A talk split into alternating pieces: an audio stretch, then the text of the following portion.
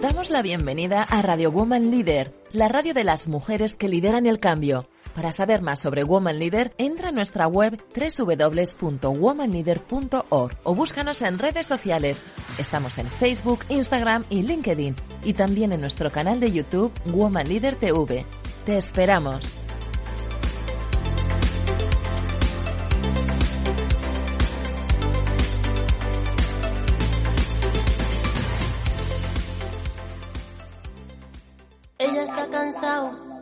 Tirar la toalla, se va quitando poco a poco de la araña.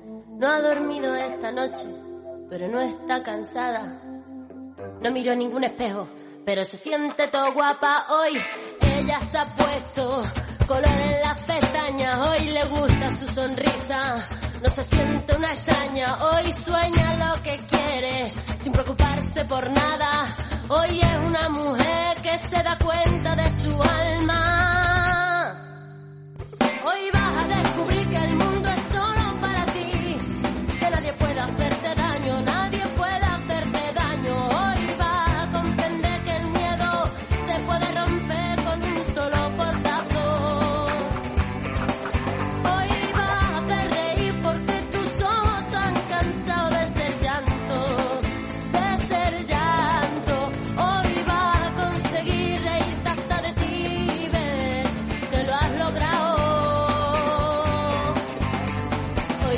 ser la mujer que te dé la gana de ser. Hoy te vas a querer como nadie te ha sabido querer. Hoy vas a mirar para adelante, que para atrás ya te dolió bastante. Una mujer valiente, una mujer sonriente, mira cómo pasa. Hoy nació la mujer perfecta que esperaban a rotos sin pudores. Las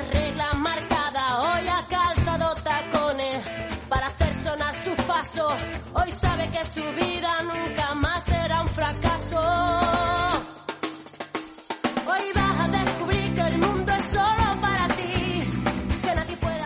Buenas tardes, soy Gracia Sánchez del Real y la verdad que tenía unas ganas de estar aquí para compartir en este especial de Woman Leader que hacemos aquí en Libertad FM todos los jueves. ¿Qué tal os ha ido el verano? eh? Luego me, me vais a contar y espero que hayáis pasado unas muy felices vacaciones de verano porque además estas han sido como un poco especiales, ¿no? Teníamos unas ganas de salir a la montaña, a la playa y nos hemos encontrado todos allí porque estábamos hordas de, de gente en la playa, no, no sé vosotras, ¿eh? ahora me, me vais a contar, pero estábamos hasta, hasta arriba. Así que bueno, con mucha ilusión, con muchas ganas y empezando este mes de septiembre y nueva temporada de Woman Leader. Van a estar con nosotras Maite Pinto, consultora de Business, Marketing y Branding y fundadora de Yucana. Buenas tardes, ¿qué tal estás? Hola, muy buenas tardes a todos. Encantada. Vamos a tener también a Rebeca Pérez Caña, que está también con nosotras, CEO de Naututop, mentora en ventas, liderazgo y desarrollo de negocio. Buenas tardes. Muy buenas tardes. Qué mejor manera que empezar el cole, de vuelta. Empezamos de vuelta al cole con mucho ánimo y muchísimas ganas, ¿no? Totalmente, totalmente. Que la verdad que septiembre es un poco raro, ¿no? Porque es un momento así como de inicios, de cambio. A veces nos, nos deprimimos porque han terminado las vacaciones, a veces estamos con mucha energía, ¿no? Por eso el leitmotiv del programa de hoy yo quería que fuera pregúntate si lo que estás haciendo hoy te acerca al lugar donde quieres estar mañana. Porque realmente, si reflexionamos un poco sobre esto, nos dicen que el punto en el que te encuentras hoy está motivado por las decisiones que tomaste hace 5 o 10 años. Con lo cual, eso quiere decir que las decisiones que tomemos hoy van a definir dónde vayamos a estar dentro de 5 o 10 años, ¿no? ¿Qué os parece? Totalmente de acuerdo contigo. De hecho, mm, bueno, al final el- nuestro pensamiento ¿no? Eh, construye nuestra realidad y efectivamente el- yo creo que estamos en ese momento de visualizar y de empezar. Todos los septiembre son como los inicios, ¿no? Son como los septiembre, los eneros, los que hacemos un poco esa, ese replanteamiento. Y efectivamente yo creo que tenemos que visualizar dónde nos queremos ver porque probablemente consigamos estar ahí si somos capaces desde hoy tener esa perspectiva de nosotros mismos. Claro que sí. ¿Tú, Rebeca, cómo lo ves? Asusta, ¿verdad? Cuando pensamos que todo lo que hagamos hoy se verá reflejado en 5 o en 10 años, pero realmente es así. Lo importante es que seamos conscientes de ellos, que planifiquemos, que nos organicemos y que vayamos en el caminito que realmente queremos estar para llegar a conseguirlo. Que por muchas cosas que puedan llegar, que nos puedan distraer, que vayamos a por ello, planifiquemos, organicemos y qué mejor que ahora en septiembre para el último cuatrimestre del año. Y además, fijaos que no solamente tenemos que hacerlo a nivel personal, a nivel profesional y a nivel empresarial, sino que yo creo que tenemos que hacerlo ahora muy especialmente como sociedad como, como, como grupo, ¿no? Porque estamos un poco eh, deconstruidos después de todo esto que ha pasado con la pandemia y demás. Y fijaos que hoy he leído una frase de nuestro gran filósofo Julián Marías que él decía, lo que más me inquieta es que en España todos se preguntan qué va a pasar, pero casi nadie se pregunta qué vamos a hacer. ¿eh? O sea que hoy vamos a hablar de todo esto y nada, empezamos ya pues nuestro primer programa de la temporada de Woman Leader, ¿eh David?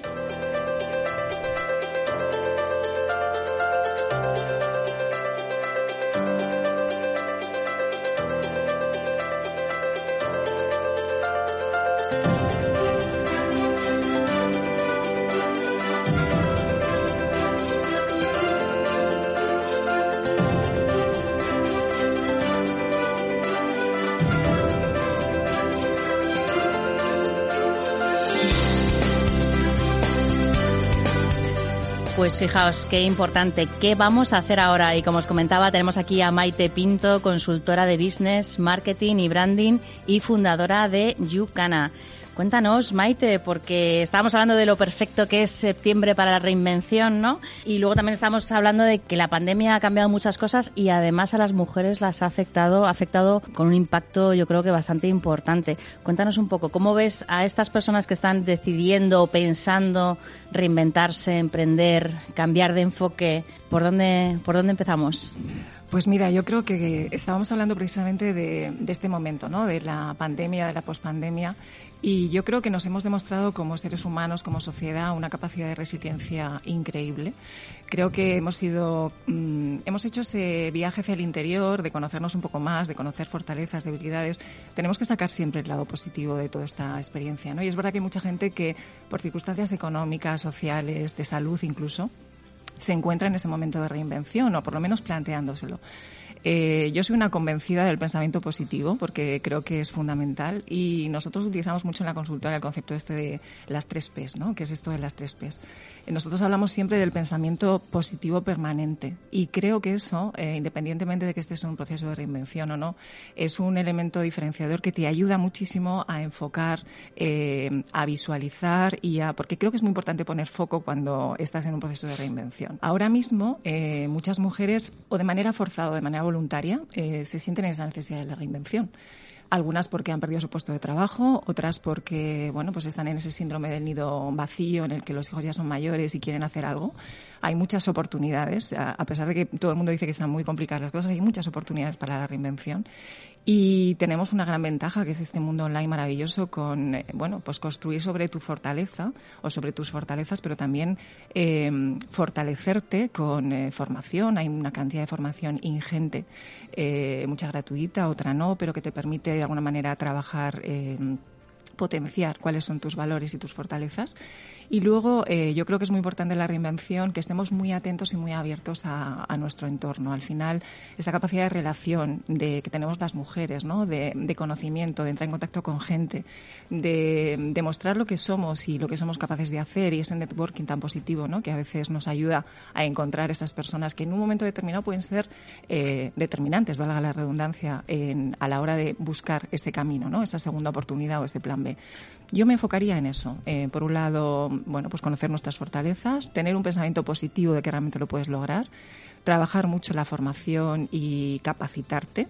Hablaremos, supongo que también de la digitalización y todo lo que implica este nuevo entorno en el que estamos y, por supuesto, aferrarte a ese entorno que puede ser muy positivo a la hora de, de reinventarte. Creo que es muy, muy importante esos claro, elementos. ¿no? Y lo que estabas comentando del networking, pero además un networking con propósito, o sea, que sepas cuál es tu punto y qué es lo que quieres, qué es lo que quieres conseguir. Exacto. Tú precisamente asesoras a mujeres empresarias y emprendedoras, ¿no? Para poder volver a empezar con esta motivación que nos estás, que nos estás comentando y con un impulso para que, bueno, puedan hacer algo que además eh, bueno, pues pueda ser útil, puedan ganar dinero, pero también les, les aporte bienestar, les aporte propósito y felicidad, ¿no? Un poco como, como lo enfocas. Sin duda, porque, bueno, ahí depende mucho, porque nosotros, por ejemplo, en la consultora hemos desarrollado una serie de planes en función de cómo sea, cómo esté, en este caso, la mujer empresaria o emprendedora, ¿no? Pero es verdad que el propósito es fundamental. Eh, todos lo utilizamos como leitmotiv, aunque no es nada fácil encontrar el propósito. ¿eh? Quiero decir que hay mucha gente que, se, que durante toda su vida, yo por ejemplo sigo en esa búsqueda del propósito, lo vas encontrando, pero es verdad que tienes que plantearte que necesitas ese propósito. Nosotros en, en Yucana tenemos unos planes específicos en función del estado en el que está también el proyecto. Hay mujeres que están, eh, lo que nosotros llamamos el Yucana Seed, que están en una fase de idea, es decir, tienen una idea que quieren transformar en un negocio y ahí podemos ayudarlas a, a convertir esa, esa idea en un modelo de negocio que les haga ser felices, que es muy importante, o lo más importante probablemente, y además ganarse la vida, ¿no? Y tener un, bueno, pues tener una empresa en última instancia. Eh, tenemos otro, otro eh, plan especial para aquellas mujeres que ya han empezado con su proyecto, pero que están en esa fase tan crítica en la que o creces o decreces. Quiero decir que cuando empiezas siempre vas hacia arriba, pero llega un momento en el que te estabilizas. Ese momento en las empresas, en los proyectos, es crítico y ahí lo, ideal es ir hacia arriba, seguir yendo hacia arriba, ¿no? Después de esta fase de, valle. Y en ese proyecto de Yucana, pues lógicamente les damos esas herramientas para que terminen de consolidar ese proyecto y tenga una línea ascendente durante por lo menos tres, cinco años. Y luego tenemos otros dos eh, eh, planes. Uno para aquellas, hay muchísima gente que está en el mundo offline todavía, hay muchísimo comercio, muchísima gente en el mundo del retail, en el sector, y que necesita o sí o sí eh, dar ese paso a la digitalización, montar e-commerce, empezar a vender online. Eso hay un porcentaje elevadísimo de pymes en España que están en ese punto y a las que hay que ayudarles a que pierdan ese miedo. El mundo online da un vértigo terrible y realmente es imprescindible. Ya no te voy a decir que haya que hacerlo, es que es o hacerlo o hacerlo. No hay, mm, ni siquiera es opcional. Y luego tenemos proyectos de empresas de eh, mujeres que ya están en una etapa de internacionalización, de ampliación de su cartera de productos o servicios, que sería un poco el You Scale Up. Y ahí realmente lo que hacemos es ayudarlas a consolidar desde el punto de vista estratégico su modelo de negocio para que ellas realmente vayan como un tiro sería un poco lo que nosotros hacemos y lo que realmente eh, bueno acompañamos a las mujeres en ese proceso. ¿no? Oye, y en este momento tan cambiante, ¿cuáles son las actitudes que demandan más las empresas, tanto a la hora de buscar trabajo como a la hora de, de, comprar a un proveedor? ¿no? Porque yo creo que también es importante, porque hay que ver cuáles son los perfiles que se están buscando y cuáles son las actitudes que son más interesantes, ya estés trabajando por cuenta ajena o estés lanzando un proyecto, ¿no? Pues mira, yo ahí, por lo que veo con las empresas con las que trabajamos y por los clientes, eh, evidentemente todo lo que está relacionado con el mundo de la tecnología, eh, la inteligencia artificial, el big data, eh, todo lo que son las competencias digitales, pues al final es un mundo en el cual hay unas oportunidades increíbles. Es verdad que cada vez los perfiles son más especializados. Antes, pues cuando nosotros terminábamos nuestra carrera, pues éramos economistas o abogados y tal. Ahora son abogados especialistas en, economistas especialistas en, ingenieros especialistas en y cada vez las especialidades son más concretas y más limitadas. Sí, ahora por ejemplo te encuentras un community manager que te dicen, no, pero yo no hago imágenes, yo no, ¿sabes? Yo no edito fotos o yo no te hago, ¿sabes? Yo solamente hago community manager, ¿no? O sea, ya es muy, muy específico. Exacto. Exacto. Ese es un poco el modelo en el que estamos. Y en cuanto a las actitudes, pues mira, yo creo que eh, para mí y por lo que yo aprecio y, valoro, tanto cuando me contratan a mí como cuando yo contrato a otros. Eh, para mí, la más importante en este momento, en este entorno buca en el que estamos, es la flexibilidad y la capacidad de adaptación. Es decir, ahora no podemos tener eh, personas que colaboren con nosotros, que formen parte de nuestros equipos, que no tengan capacidad de reinventarse, te diría que casi todos los días, porque el entorno es absolutamente cambiante otra de las actitudes para mí fundamentales, la empatía. Es decir, yo creo que hoy más que nunca el, poder tener capacidad para ponerte en lugar del otro me parece que es fundamental para, para crecer y para aportar valor al proyecto en el que estés eh, colaborando. Y el tercero, la comunicación. Eh, al final los, los conocimientos están a, a golpe de clic. Es decir, el conocimiento tiene su valor, pero me parece que esa capacidad de comunicación, de trasladar un mensaje, de que se entienda, de saber hacer las preguntas adecuadas, de saber generar equipo a base de eh, comunicar correctamente en dónde estamos y hacia dónde queremos llegar, me parece que es fundamental. Y en ese sentido de la comunicación, los medios digitales que estáis comentando eh, se han convertido, bueno, pues en una oportunidad y una palanca de cambio fundamental para pequeños emprendimientos que a lo mejor antes no tenían la, la posibilidad ni tenían, pues, de contratar una agencia de publicidad o de contratar una agencia de medios, ni tenían presupuesto para hacerlo y ahora a través de las redes sociales pues tienes una oportunidad de hacerte hueco en el mercado de una forma que antes era prácticamente inviable, ¿no? Cuéntanos un poco mm, cuál es el enfoque eh, que, vosotros eh, abordáis un poco en este, en ese sentido. Pues mira, en España el 85%, si no recuerdo mal, eh, de las personas que están en el tramo de edad entre los 16 y los 85 años utilizan de una u otra manera y con una frecuencia cada vez más eh, intensa eh, tanto el mundo online como las redes sociales. Eso es un mercado enorme al que con un coste muy reducido se puede llegar. ¿Dónde está el reto? En saber comunicar, en saber trasladar tus mensajes y que ese social selling, que bueno, ya la puerta fría es un entorno que prácticamente nadie maneja, con lo cual todos utilizamos para llegar a nuestro cliente final, a, nuestro cliente potencial, las redes sociales. Y hay una oportunidad enorme. Lo que pasa que el ruido que hay en las redes también es elevadísimo. Entonces, claro, ahí se junta, por un lado, tu comunicación y tu capacidad para generar ese valor añadido que haga que la gente saques, asomes la cabeza y la gente te pueda ver y pueda ver tus productos, tus servicios.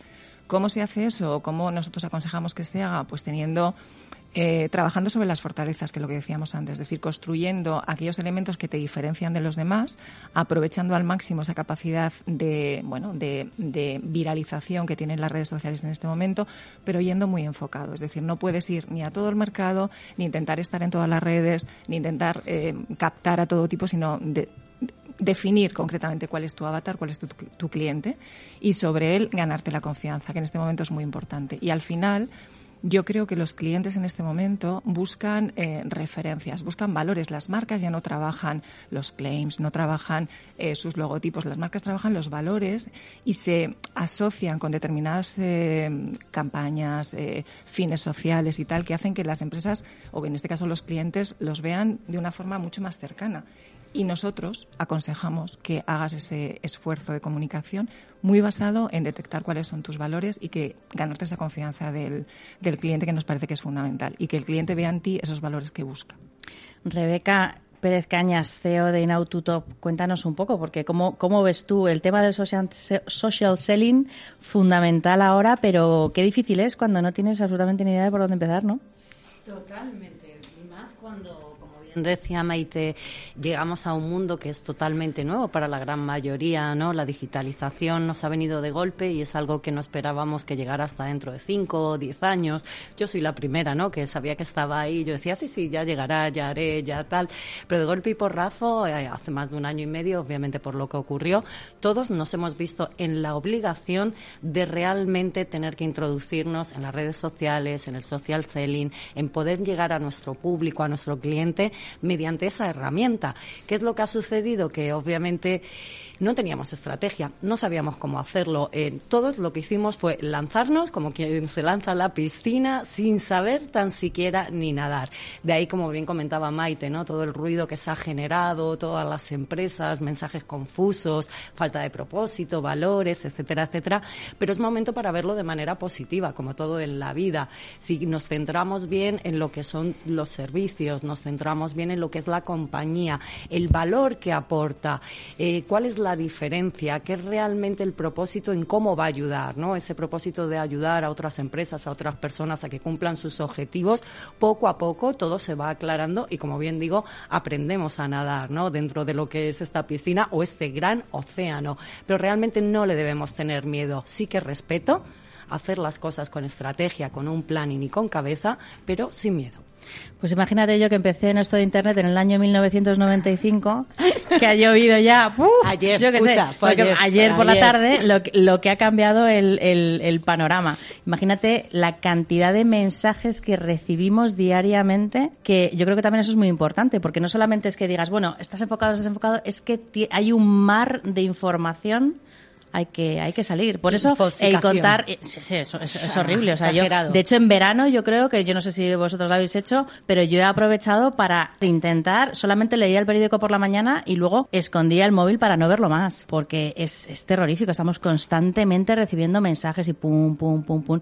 Se ha callado un poco, pero ahora ya hemos llegado el lunes y ya otra vez eh, el mogollón de, mensajes. Ahí yo creo que es interesante y, y, vosotras eh, lo, bueno es lo que lo que vendéis, ¿no? El contar con alguien externo que te pueda asesorar. ¿Qué beneficios puede reportar el tener una consultora como como las vuestras, tanto de comunicación, de negocio, de branding, para poder decir bueno vamos a hacer esto de una manera diferente? Todo es un beneficio y es éxito 100%. Es garantizarte el tú poder llegar a tus objetivos de una manera más rápida, más eficaz y, aunque no lo parezca, muchísimo más económica. Porque obviamente todo el tiempo que ahorras y el dinero que ahorras en intentar encontrar tú la manera de llegar a conseguir el objetivo es mucho más complejo que el ir de la mano con una persona, con una empresa, con una consultora que te guíe, que te acompañe, que te vaya diciendo exactamente qué es lo que hay que hacer con un plan, con una estrategia para que llegues antes. Y por eso es fundamental una metodología, ¿no? En, vuestro caso, que lo que hacéis es ayudar al desarrollo del negocio, ¿no? Eh, ¿Cuál es la metodología que, implementáis Totalmente. En la metodología es lo más importante porque si no, esto es como coger el coche desde Madrid, quieres llegar a Málaga y no sabes cómo llegar. Y arranco por aquí, por la primera carretera que vea. Entonces tan pronto me planto en Salamanca. Y voy preguntando al que, perdone para ir a, entonces te metes en eso porque me meten en más sitio, ¿no? En cambio, si coges tu GPS, te va a marcar la ruta exacta para llegar. Y esa ruta exacta te puedes desviar, te puedes confundir, te puedes salir ¿no? de tu camino. Pero ¿qué es lo que te hace tu GPS? Recalculando ruta para que tú vuelvas a llegar. Por eso mismo la metodología es muy importante. En Autotop, como me preguntabas, la metodología que utilizamos primero es un análisis profundo para ver exactamente cuáles son las necesidades concretas de lo que es la empresa y el personal y el equipo. No vale con decir H, B, Y y esto es lo que vamos a hacer no, vamos a averiguar exactamente cuál es el botón que hay que tocar para que realmente la empresa, como el equipo y todo el mundo consiga sus objetivos y consigan crecer. En base a ello es cuando se desarrolla lo que es un diagnóstico con una ruta de acción, con sus distintas pautas y, y fases para obviamente paso a paso ir consiguiendo avanzando. Obviamente lo que es el desarrollo y lo que es que sea medida es algo fundamental. Pero después de ese análisis y ese, eh, lo que es el diagnóstico, la ejecución. Necesitamos ejecutar. Tenemos cuatro años, cuatro meses por delante. Navidad viene ya. No podemos estar esperando a ver qué es lo que ocurre. Y lo más importante, que realmente haya un acompañamiento, un seguimiento que te asegure, ¿vale? Que vas a conseguir los objetivos. Esa es nuestra gran diferencia. No simplemente vamos a ejecutar, no te vamos a decir lo que tienes que hacer, sino que mano a mano vamos a acompañarte, vamos a trabajar contigo para que tú consigas tus objetivos. Y ahí hablaba, hablaba Maite hace un momento del social selling, ¿no? Pero que es importante no solamente para aquellas empresas que, o para aquellos profesionales que trabajan eh, B2B, ¿no? Que van a empresas, sino que ahora mismo es importante para, para todo el mundo, ¿no? Todos, todos, todos, todos. Me da lo mismo un B2C, un B2B, da lo mismo realmente ahora mismo tipo de producto, tipo de campaña, servicio que tengas entre manos. Lo importante es ese social selling. Ahora mismo en nuestra carta de presentación. Yo soy amante de la puerta fría, Maite, y cuando escucho decir que la puerta fría ya no es eficaz, lamento decir que, ah, en cierto modo, ya no lo es. Pero es así, porque por mucho Bueno, pero es diferente. Ahora eh, existe puerta fría porque llamar, ahora en lugar de llamar toc toc toc por teléfono, que cuando te llama alguien y te, y te, empieza a soltar, dices, perdone, ¿me está llamando usted del pasado? ¿Cómo es? Lo escribes, si es por LinkedIn, por, por una red social, oye, te cuento, te comento, te mando un mail. exacto, exacto, es así, o sea, porque realmente es nuestra carta de presentación, las redes sociales como en Internet. Si no estamos en Internet, no existimos, con lo cual no hay referencias, con lo cual eh, eh, no me voy a fiar nunca de ti, no me vas a crear esa confianza. ¿Cómo crees que ha cambiado la transformación digital, la forma de vender y la forma de comunicarnos? Porque todavía no estamos 100% digitalizados, ¿no, Maite? No, en absoluto. Quiero decir, el, proceso de digitalización eh, hablamos como si realmente estuviéramos todos en ese modo, pero no es así. Lo que sí que es cierto es que, eh, lo comentaba antes, que ya realmente no es una opción, porque al final este cambio de modelo en el que, como decía Rebeca, que todo se ha acelerado tanto en el tiempo, nos ha llevado a todos, pero incluso a las generaciones más mayores, como pueden ser eh, nuestros padres, nuestros abuelos, a casi entrar en la digitalización o el sí o sí. Es decir, veíamos a, a las familias utilizando el FaceTime, utilizando el WhatsApp, comprando por Internet, todo eso ha acelerado esos procesos. Pero es cierto que las empresas, la base del tejido económico, todavía no está en, esa, en ese modo. Hay mucha gente que la digitalización le sigue dando mucho miedo. Y luego, en el caso de las mujeres, y en el caso de las mujeres, pues a partir de los 40, 45, 50, que toda la generación X y la generación de las baby boomers, que somos muchas, realmente eh, tenemos que perder ese miedo a lo digital, porque en el fondo eh, nos tiene que ayudar para empoderarnos. No es una palabra que me guste especialmente, pero sí que creo que es una competencia que o sí o sí necesitamos de cara al futuro. Pero lo necesitamos para relacionarnos, para generar contactos, para vender, para relacionarnos con nuestros hijos. Para, ligar. Exacto, exacto. Quiero decir, al final es que realmente se ha, ha, venido para quedarse y forma parte de nuestra, de nuestra vida. Por lo tanto. Realmente se puede decir que ahora mismo estamos constantemente vendiendo, ¿no? Totalmente, siempre nos hemos vendido. De hecho, para mí el venderte, nos, vendemos desde que nacemos, ¿no? Cuando un bebé le está sonriendo al papá, realmente le está vendiendo pues para que le coja los brazos o para conseguir lo que quiere. Pero ahora mismo con mucha más intensidad nos estamos vendiendo un 24/7 y es algo fundamental. De ahí, como bien hablábamos, ese propósito, ese foco, es tener los valores claros, porque así es cuando obviamente como nos vendemos durante el, todo el día, que no entre ningún tipo de ambigüedad, porque tú eres natural y tú eres tú mismo durante todo momento. Esa es la venta real, cuando te vendes sin estar vendiéndote, cuando te transmites como tú eres, mm, buscando en todo momento el ayudar a esa persona que tienes enfrente, no venderle como tal el término, como siempre hemos entendido, un poquito más negativo. Y es una pregunta, ¿no os parece? Porque a mí me, ocurre muchas veces cuando voy a los networkings, me da la sensación, y generalizar siempre es, es feo, ya sabéis, pero que las mujeres eh, como que enseguida nos enganchamos a cualquier otra cosa que no sea te estoy vendiendo la moto. Es decir, yo he venido aquí a hablar de mi libro, te quiero contar, te voy a decir mi pitch, por lo menos para que sepas qué hago y si me puedes ayudar, o si puedes ser un cliente potencial, o que te quedes con mi referencia. Y sin embargo, me da la sensación de que los hombres tienen como mucho más desarrollada esa capacidad de, bueno, yo he venido aquí y te voy a contar lo que quiero que escuches. Mi pitch es este y te vas a ir. Yo no me voy nunca de un networking o de un evento sin saber qué es lo que hacen todos los tíos que van. Y sin embargo, es verdad, ¿no? Y sin embargo, muchas veces, muchas mujeres vienen y como que nos dispersamos, ¿eh? porque te cuentan y dices, ¿qué, ¿qué, hacía? Porque me ha contado tantas cosas que no sé realmente a qué se dedica, ¿no? Totalmente. En eso las mujeres es verdad que quizás por esa capacidad que tenemos de hacer muchas cosas a la vez que no tienen los hombres, ahí perdemos foco. Entonces somos menos prácticas que los hombres sinceramente.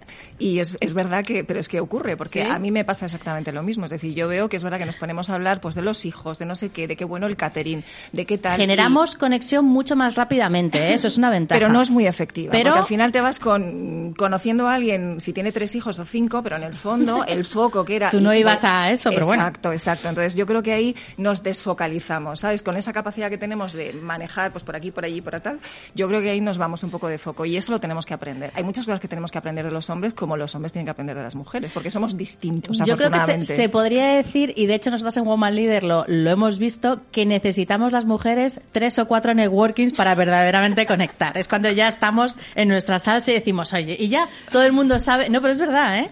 Eh, yo creo que esto hay que hacer un esfuerzo porque al final como que tenemos esa sensación de que no es que vender es, feo, está como mal visto y tal. Y, es que ahora hay que estar todo el rato vendiendo pues porque nunca sabes cuándo es la oportunidad, ¿no? Un truco, porque sí que es verdad, totalmente de acuerdo. Trucos, queremos trucos, Las mujeres tenemos esa visión panorámica, ¿no? Entonces no nos enfocamos o nos cuesta un poquito más, ¿no? Que a los hombres que va a tiro hecho, etcétera, etcétera. Un truco que a mí me funciona súper bien para no despistarme, como bien estamos hablando, es directamente preguntarle a la persona, sea un hombre o sea una mujer, ¿en qué te puedo ayudar? Esa pregunta ya de por sí le va a dejar sorprendido, porque normalmente te vengo a vender la moto, ¿no? ¿En qué te puedo ayudar? Entonces ahí la persona se va a relajar, se va a abrir a ti, va a confiar en ti y al mismo tiempo que esa persona te dice en qué le puedes tú ayudar, ¿correcto? También puedes ir observando o detectando las necesidades que tiene en base a tu poder ayudarle y que sea un win-to-win entre ambas partes. Entonces ese es el truco del almendruco que por lo menos a mí me funciona súper bien porque sí, la visión panorámica. Es un momento New Amsterdam, ¿no? Ahí, ¿Cómo puedo ayudarte? Exacto, pero es que ahora mismo el propósito que tenemos todos, y más con el golpe que nos dio el COVID, es que hagamos lo que hagamos, bien lo decía Maite, es que tengamos un propósito de ayuda, que dejemos una semillita, que realmente podamos mirar para atrás y decir, wow, mira, esto ha sido gracias a ta, ta, ta, ta, ta. Sí, porque estabais hablando antes eh, que lo más importante es el generar confianza, el generar una conexión, y tú lo estabas, lo estabas diciendo porque ¿cuántas veces os ha, os ha ocurrido, hablabas de la empatía, que yo creo que es muy importante para unirla a la flexibilidad, porque hoy en día la gente no te compra directamente lo que tú vendes. La gente quiere comprar lo que ellos inventan que quieren comprar. Entonces, en muchas ocasiones, sobre todo los que nos dedicamos a, a servicios, ¿no? Como, como es mi caso, te encuentras con que tú ibas a venderle una cosa o varias cosas y al final has vendido una cosa que no tiene nada que ver. O sea, la moto se la ha creado el cliente, ¿no? Entonces, esa empatía yo creo que es fundamental y tenemos que aprovechar eso porque necesitamos flexibilizarnos y darnos cuenta de que ahora todo es cambiable, ¿no? O sea, podemos ir cambiando nuestro, nuestra oferta eh, sobre la marcha. Totalmente. Y, y es muy importante, pero fíjate, yo eh, estoy de acuerdo con lo que decía Rebeca y me parece que el truco que ha dicho para los networking me parece muy bueno, pero es verdad que yo creo que hace falta eh, incluso formación en eso, porque al final es verdad que eso requiere un- una, una disciplina, como todo, ¿no? De foco. Pero lo que comentabas, en el caso, por ejemplo, de la, de la flexibilidad que decías o de, o de la empatía, eh, me parece que es fundamental que sepamos hacer preguntas correctas o preguntas o buenas preguntas, porque de ahí vamos a extraer muchísima información. Entonces, yo creo que son cosas que tenemos que manejar y, trabajar. Y en el fondo es un poco como cuando los que, los que tenemos hijos, eh, pues intentamos saber qué es lo que hacen nuestros hijos. ¿Cómo lo hacemos? Pues haciendo preguntas que, que parece que tal, pero que no se te vea mucho por dónde quieres ir. Pues en el fondo en la venta es un poco lo mismo, es decir, ir detectando necesidades, como decía Rebeca, y a partir de ahí construyendo tu oferta de servicios, porque la ventaja del servicio es que dentro de una, de que tienes un servicio determinado, pero tienes mucha flexibilidad. Las Así. ventas han cambiado drásticamente. Eh, ahora lo que existe es la venta por valor, la venta de valor, la venta que se ajusta realmente a la necesidad del cliente.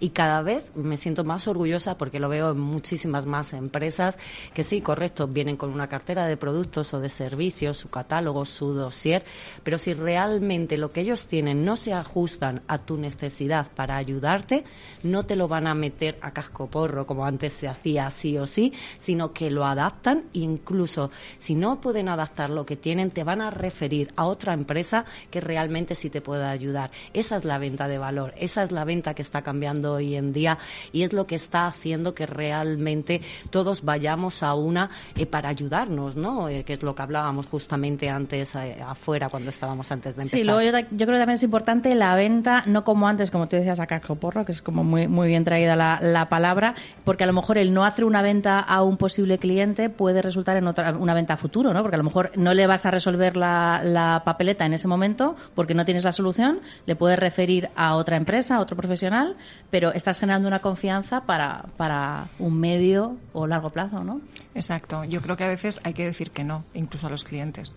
Hay que saber decir que no casi siempre, pero a los clientes a veces también. Qué difícil es decir que no a veces, ¿eh? Muy difícil, muy difícil, la verdad que sí. Pero es verdad que los clientes a veces necesitan que les digamos que no, porque yo creo que hay mucha más honestidad en decirle a un cliente, mira, no te puedo ayudar en esto que necesitas, te puedo recomendar, que no meterte eh, a intentar resolver un- una necesidad y, y realmente el cliente se pone en tus manos y eso eh, es una responsabilidad enorme, por lo menos yo lo veo así. Cada vez que un cliente me dice que sí, para mí es una responsabilidad de acompañarle en ese proceso y de darle servicio y que obtenga resultados y consiga sus objetivos. Entonces a veces hay que decirle que no. Yo estoy de acuerdo con Rebeca que la venta ha cambiado afortunadamente, todavía sigue habiendo gente que tiene otra forma de vender, pero creo que ese principio de solidaridad, de, de colaboración, que a veces estamos en una economía más colaborativa, buscamos sinergias, buscamos apoyarnos unos a otros, porque en el fondo es el modelo, es decir, el modelo ha cambiado tanto que yo creo que sí que ha vuelto más la persona, ¿no? A pesar de todo lo digital y todo lo demás, cada vez más el componente humano creo que es muy importante. Y con los clientes, esa confianza. Cuando un cliente te dice, es que formas parte de mi equipo, es que aunque seas uno externo y aunque seas una consultora externa, eso es lo que a lo que yo aspiro, es decir, a que alguien eh, considere que formo parte de su equipo y que estoy ahí para ayudarle y para apoyarle. Y me parece que eso es lo más importante. Y insisto, saber decir que no, como dice Rebeca, a veces viene bien también porque es necesario para el cliente. Y creo que te posiciona como un buen profesional. Oye, decidme, ¿qué es para vosotras una woman leader? Guau. ¿Eh? Pregunta, esta- pregunta de examen. Esta pregunta se la voy a hacer a todo el mundo que venga aquí a la radio Sí, a partir sí, de sí, sí. ahora. De hecho, eh, Que porque sepáis. no nos podéis ver, pero ahora mismo he sacado casi que la garra y dicho, wow, a ver, woman leader. cortito, ¿eh? Cortito. Resumen. En plan pitch de networking. Guau, una woman leader es una luchadora. Ahí lo dejo. Es una persona, una mujer, que realmente tiene un objetivo, tiene un propósito y va a hacer todo lo necesario y más para conseguirlo, apoyándose en Woman Leader y en el resto de mujeres para conseguirlo. Maite. Pues mira, yo siguiendo el ejemplo de utilizar adjetivos, eh, yo creo que una woman leader es una mujer audaz. Me parece que la audacia en este momento es muy importante y es una mujer valiente. Creo que la valentía, cada vez más necesitamos gente valiente gente que sepa capaz, que sea capaz de afrontar los retos con valentía y con determinación. Eso para mí es una woman líder. Claro que sí. Decidnos, ¿dónde os podemos encontrar? En las redes sociales, en todas, como Now to Top o Rebeca Pérez Cañas o en la página web nowtotop.com. Muy bien, muy bien. ¿Y Maite Pinto? Pues Maite Pinto como Maite Pinto en las redes sociales, fundamentalmente en, este caso en LinkedIn y en la consultora Yucana, que es con Y, con K y con dos Ns, yucana.online. Yucana, es precioso el nombre, ¿eh? Yucana con dos Ns. Con dos Ns y con Y. ¿Sabes qué significa Yucana? Yucana es una palabra japonesa que significa audacia o audaz. De ahí, por eso yo, mi absoluto convencimiento en la importancia de la audacia en la vida. La audacia, fundamental. Pues nada, nos quedamos con eso. Muchísimas gracias por venir a las dos y estáis invitadísimas a veniros por aquí cualquier otro día para seguir charlando de todo esto que me parece fundamental. ¿eh? Ha sido un placer, la verdad. Encantada y yo feliz. Totalmente, tener muy buena tarde y vamos a por un gran cuatrimestre, final de año, hagámoslo brillar para tener un gran 2022. Exacto. Vamos a terminar el año estupendamente, ¿eh? Exacto. Venga, muchas gracias. A vosotros.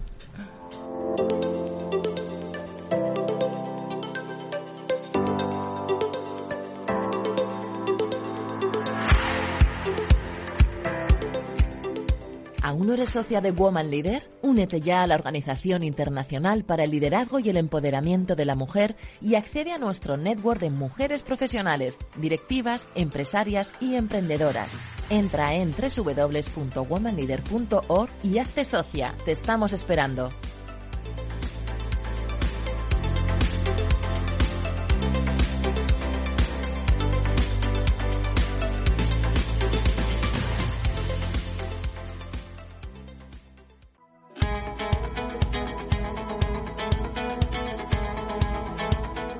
Espacio ofrecido por Infinity Group.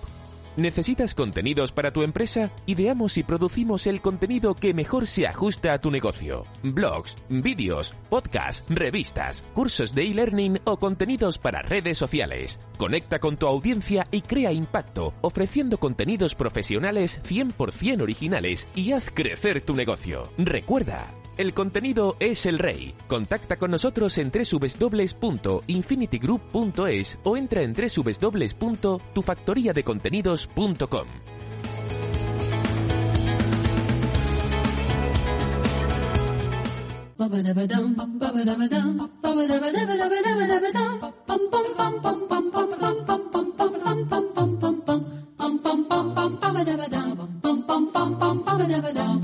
Bum bum bum bum bum bum bum bum bum bum bum bum bum bum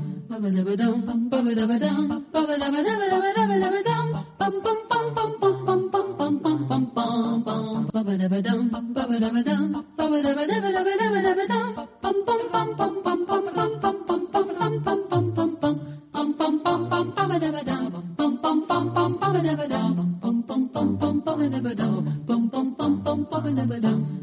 Bueno, pues fijaos qué interesante todo lo que estábamos hablando y qué importante volver a reinventarnos, a reinventar nuestros negocios, nuestras actividades profesionales, porque hay que reinventarse de vez en cuando. Y bueno, si aún así os sentís un poquito plof con todo esto de la vuelta a la rutina, os traigo aquí unas propuestas antidepresión postvacacional que yo creo que son importantes porque la clave es que ahora que llegamos y tenemos tantas cosas que hacer, hacer cosas que nos gusten para, bueno, pues seguir un poco como si estuviéramos de vacaciones, ese, ese momento de decir, tengo que hacer algo que me guste, que me divierta con mis amigas, con mis amigos, con mi familia, con mi gente y además no os olvidéis de que es verano hasta el día 22 de septiembre, o sea que vamos a ver algunas ideas que, podemos hacer. A ver qué os parece Maite y Rebeca, por ejemplo, podemos aprovechar las terrazas. Nos queda todavía mucho buen tiempo, el veranillo de San Miguel y hay un plan fenomenal que es aprovechar la oferta que hay de terrazas y azoteas de las que podemos disfrutar todavía. Y si además le añadimos al plan música en directo, pues mejor que mejor, ¿no? ¿Conocéis, por ejemplo, Lift the Roof?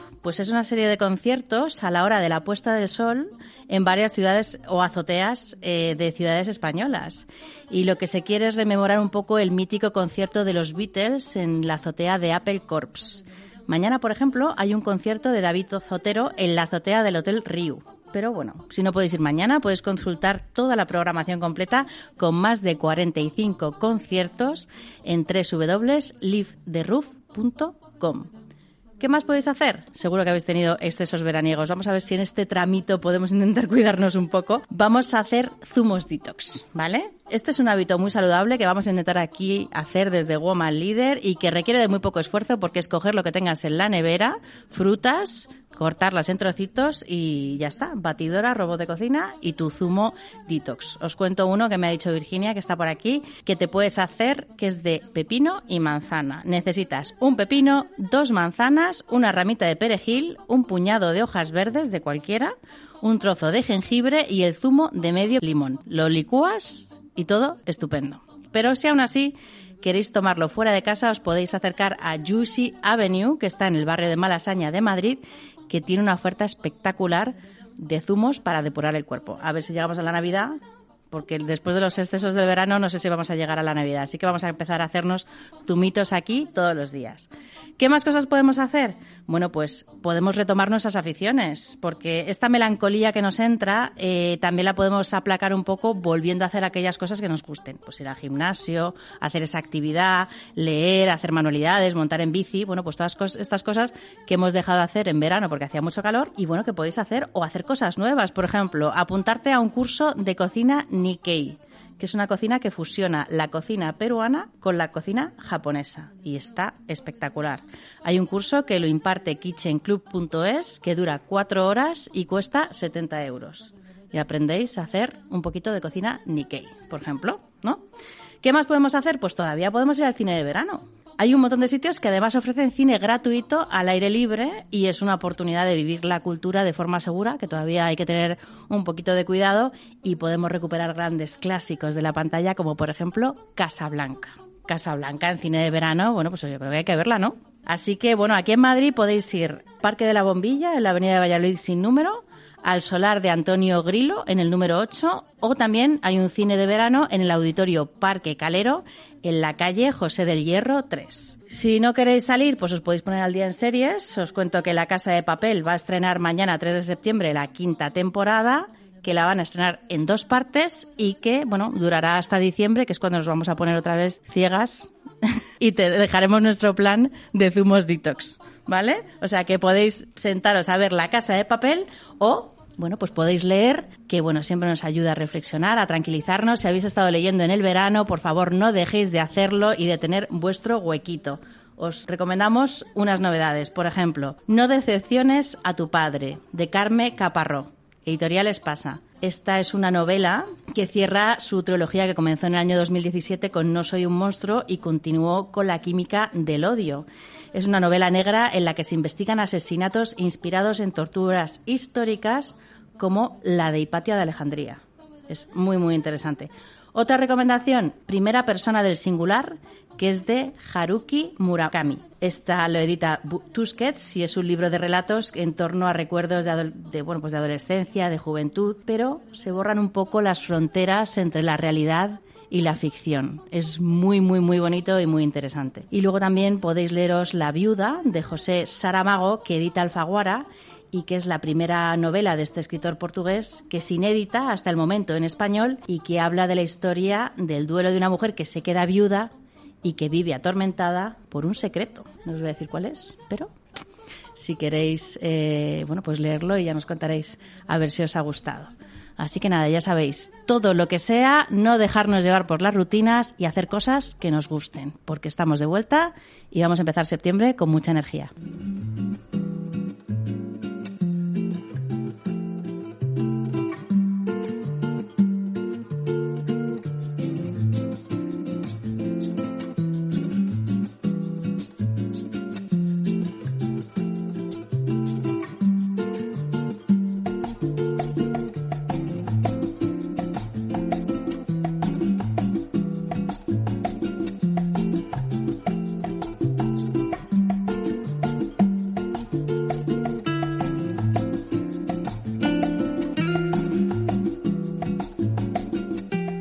De cosas podemos hacer para, mm, bueno, pues no dejarnos llevar por la rutina. Y tenemos aquí a nuestra querida compañera Virginia Vicente Pascual, directora multimedia de Infinity Group, que nos, bueno, resulta que no sé si os acordáis que en julio nos contó que estaba haciendo la mochila para irse al Camino de Santiago y se fue y creo que lo ha pasado fenomenal, ¿no, Virginia?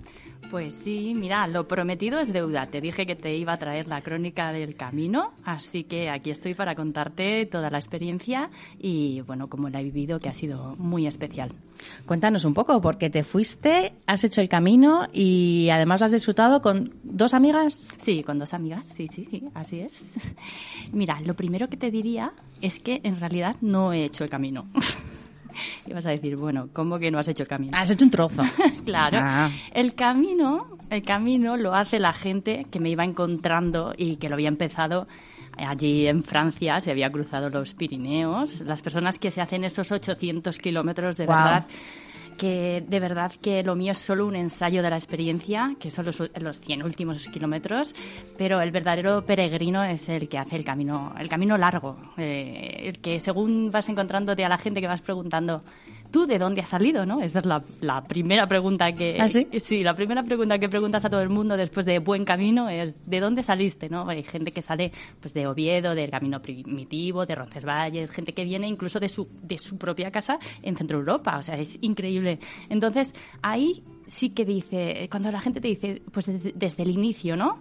Eh, entonces piensas, madre mía, ellos, ellos sí que son peregrinos, ellos sí que deben estar cansados y que es gente que incluso ha dormido al raso, que eso es otra parte de la experiencia. Entonces, bueno, eh, por eso te digo que, que es un- una parte del camino, pero que, que animo a la gente a hacerse todo el camino entero, aunque bueno, ya sabes que hay que coger bastantes días para poder lograrlo, porque es ocho veces lo que he hecho yo, ¿no? Mira, lo segundo que destacaría, que lo importante es el camino, no la meta. Y esto, mm, que parece pues algo obvio, no es así, ¿sabes? Porque hay gente que, que solo piensa en llegar y camina como un robot, rapidísimo y va como con orejeras. Y yo me he dado cuenta que el camino es un reflejo de la vida misma.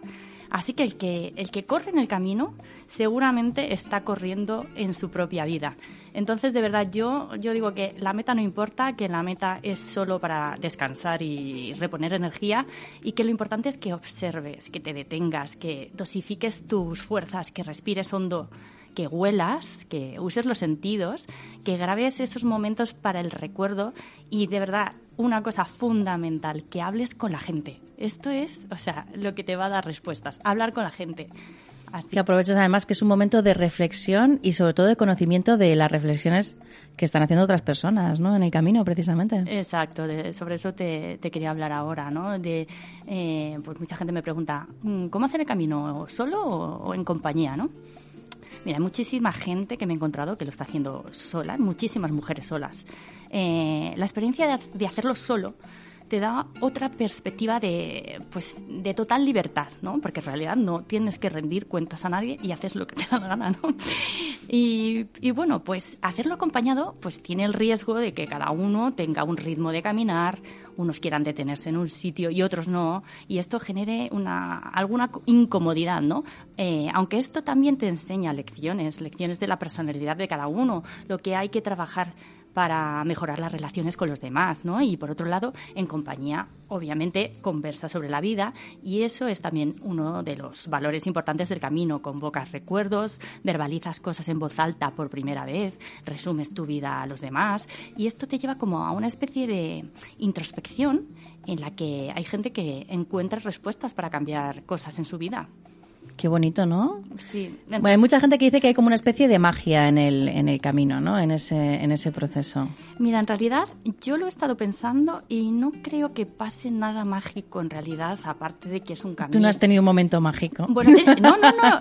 He tenido muchos mo- momentos mágicos, pero creo que es la predisposición de las personas. O sea, aparte de que sí, realmente es un camino que se lleva haciendo desde medievo y que han pasado por, eh, por ahí mm, millones de personas, ¿no? Bueno, y que cada uno también que lo hace por, por motivo diferente. Hay gente que lo hace por motivos religiosos, pero hay mucha gente que lo hace por motivo deportivo, por motivo cultural, por motivo de que quieren cambiar algo en su vida y, bueno, les parece una forma de reflexionar, ¿no? Claro, en realidad lo que te comentaba es que al final lo que tienes es una predisposición a, a pensar, ¿no? Solo por las horas caminando en silencio y porque te sientes pequeño en la inmensidad del paisaje y porque la gente no tiene ningún problema en mostrarse vulnerable, probablemente porque no te vaya a ver nunca más. Claro, porque no, te va a volver a ver en la vida, es lo típico que te cuento mi vida, pero sé que no. Es, es como cuando le cuentas tu vida a, a uno que, va, que encuentras en un avión. Exactamente lo mismo.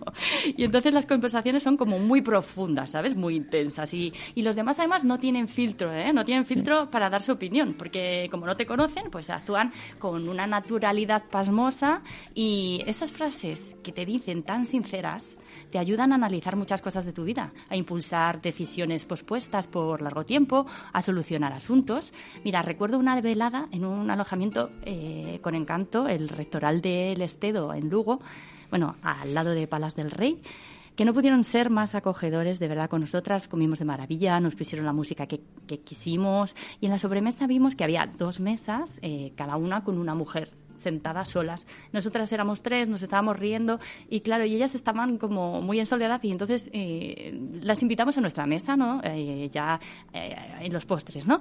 Y, y, entonces, bueno, era una mujer libanesa que venía, bueno, que, que, vivía en Suiza y una mujer de Aspen, de Colorado nos contamos nuestra vida. Mira, eh, pasamos una noche súper especial porque al final hay cosas que tenemos en común con otras personas que quizá vivan a miles de kilómetros o al revés, que quizá nosotros nos estamos lamentando por algo y alguien te cuenta una historia súper dramática y entonces relativizas lo tuyo y aprendes. Así que el camino también se presta al intercambio cultural eh, de distintos idiomas, de contrastes, ya sabes, todo empieza con la frase buen camino, que es la que dices cuando te cruzas con otro peregrino. Y hay que engancharse a hablar con las personas, porque además hay personas de todas partes del mundo, de con cualquier tipo de historia. Qué bonito, es que te, yo podría estar en el camino para arriba y para abajo solamente para escuchar a las historias de la gente. ¿no? Exacto, ya. es que es como una sensación, o sea, hay que hacerlo porque yo te lo puedo contar, pero es que lo tienes que vivir, porque es una sensación de, de hermandad, de solidaridad,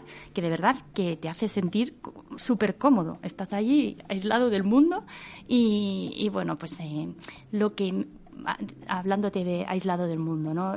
¿Has usado mucho el móvil? Eso es lo que ¿Aislada del mundo? Te iba a preguntar yo. A ver, a ver ¿cómo de aislada del mundo has estado? Cuéntame. No te lo vas a creer, de verdad, pero te voy a decir una cosa. Eh, eh, apagué el móvil, bueno, menos en, en las zonas que ya sabes que a mí me encanta tomar vídeo y fotografías, ¿no? Pero yo le recomendaría a la gente que hiciera una desconexión total del trabajo, de los amigos, de las noticias, porque las noticias es que al final... Sí, además que este verano ha habido unas noticias eh, de las que ha sido muy difícil desconectar. Exactamente, entonces eh, yo pedí expresamente que no se comunicaran conmigo para nada externo, para que no me afectara nada, eh, porque la desaparición de los puntos de referencia es primordial, bueno, menos obviamente la comunicación con tus hijos y con tus familiares más allegados, pero eso es muy importante, muy importante. Bueno, tú te comunicaste conmigo pero ya al final, en un momento precioso. Yo fui buena, yo fui buena. Y eso que tenía ganas de preguntar, pero yo fui buena. Yo mandé un mensajito en plan, ¿qué tal vas? Bueno, que tuviste ahí una puntería porque estaba en el monto del gozo. Ya sabes que yo soy un poco brujilla en esas cosas. Te dije, ¿qué tal vais? Y me dijiste, acabamos de, estamos ya en el monte del gozo, ¿verdad? Viendo las torres de la catedral, que ese es un momento súper emocionante. Mira, te voy a contar... Qué olfato. Ya te digo, me hizo mucha ilusión compartir contigo ese momento. Pues te cuento ahora un poco a lo mejor eh, para que se hagan una idea los oyentes de lo que vas viendo por el camino, ¿no? Porque yo me quedaría con los bosques, con la niebla, el olor a eucalipto, el sentir que perteneces a la naturaleza, los campos de maíz, las vacas, las mariposas, los árboles forrados de hiedra que se abrazan de una orilla a otra. Vamos escuchando nuestro caminar procesional, así como un diapasón, uno, dos, uno, dos. Y, vamos pues viendo mm, dientes de león, hojas en el suelo, arroyos donde te refrescas, escuchas el trino de los pájaros, iglesias románicas pegadas a cementerios, casas de piedra, señoras mayores que están tendiendo la ropa, que te sonríen y te dicen buenos días, buen camino, y aprovechan para darte ánimo, y gente sabia, gente mayor, gente que lo ha vivido todo, que te dicen cuatro frases y, te hacen pensar. Por ejemplo, un señor mayor que de repente eh, me, me preguntó, ¿y tú qué vienes pensando?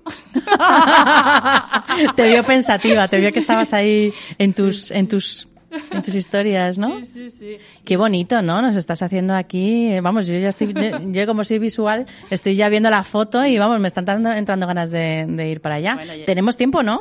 Eh, sí, tenemos tiempo porque, bueno, tenemos toda la vida, pero bueno, el año que viene sigue siendo Sacobeo. Eso Sí, ya pero tenemos, este año son, es doble, o sea, Es es, doble. el 2021 y 2022. Eso es, eso es. Así que yo animo a todos los oyentes a que lo hagan.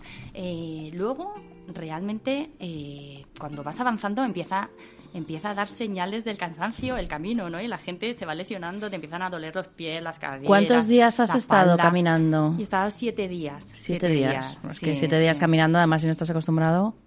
Sí, sí, o sea que, que bueno, eh, eh, mira, yo mm, de verdad lo que recomiendo es eh, que lo hagáis, que de verdad que el peregrino se nutre del menor consuelo, que haya una sombra, que encuentres una fuente, que la tortilla de ese bar esté riquísima, que no te haya salido una ampolla y valora sobremanera las cosas más nimias y más cotidianas como es la ducha de agua fresca cuando llegas al destino o simplemente el momentazo que el momentazo es descalzarse. O sea, Claro. la Eso es como cuando llevas una semana esquiando que te quitas las, las botas y es como el mayor placer que hay en el mundo, ¿no? Pues To- igual. Totalmente, la ambición es muy escasa. Una pregunta que te voy a hacer. Dime. Aunque el camino es lo importante, cuando llegaste a la meta, cuando viste ahí, que cuando te mandé yo el mensaje, Sí. que es- visteis, Sí. estabais viendo allí, eh, ¿qué sentiste? Mira, o sea, llegar a Santiago es de verdad, te lo juro, una experiencia inolvidable. Entras eh, bajo el arco al son de gaiteros y la gente que te, que, que, que te ve llegar, ¿no? Empieza a aplaudir, a mirarte sonriendo, aplaudiéndote y ves gente llorando, abrazándose, tirándose al suelo, observando la catedral con devoción.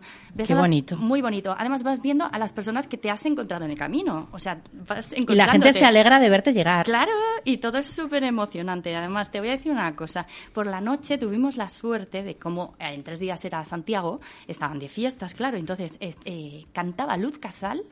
En, en la plaza del Obradoiro, imagínate, con la catedral eh, presen- o sea, de- de- protagonista, eh, cantando Negra Sombra en, ga- ¡Uh! en gallego con la Real Filarmónica de Galicia. ¿Pero qué me estás contando? Mira, ¿Qué, o sea, nivel, qué, qué- qué nivelazo?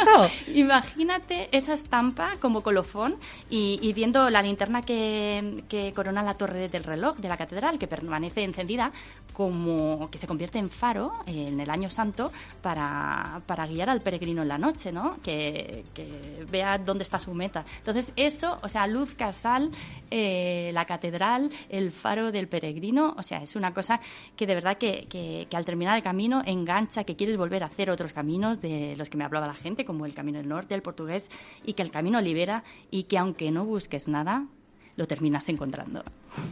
Qué bonito, la verdad. Bueno, qué ganas, qué ganas nos has entrado, bueno, nos han dado unas ganas de ir que, bueno, vamos a, a ponernos las botas otra vez. Sí, ¿eh? sí. Tú vas a volver, ánimo. ¿no? Yo voy a volver, pero me voy a hacer otro. Me voy a hacer Otro. otro. Lo que pasa es que... Bueno, creo que hasta se puede hacer en barco, ¿eh? O sea que Ah, sí, ahora se puede sí. hacer navegando eh, a vela.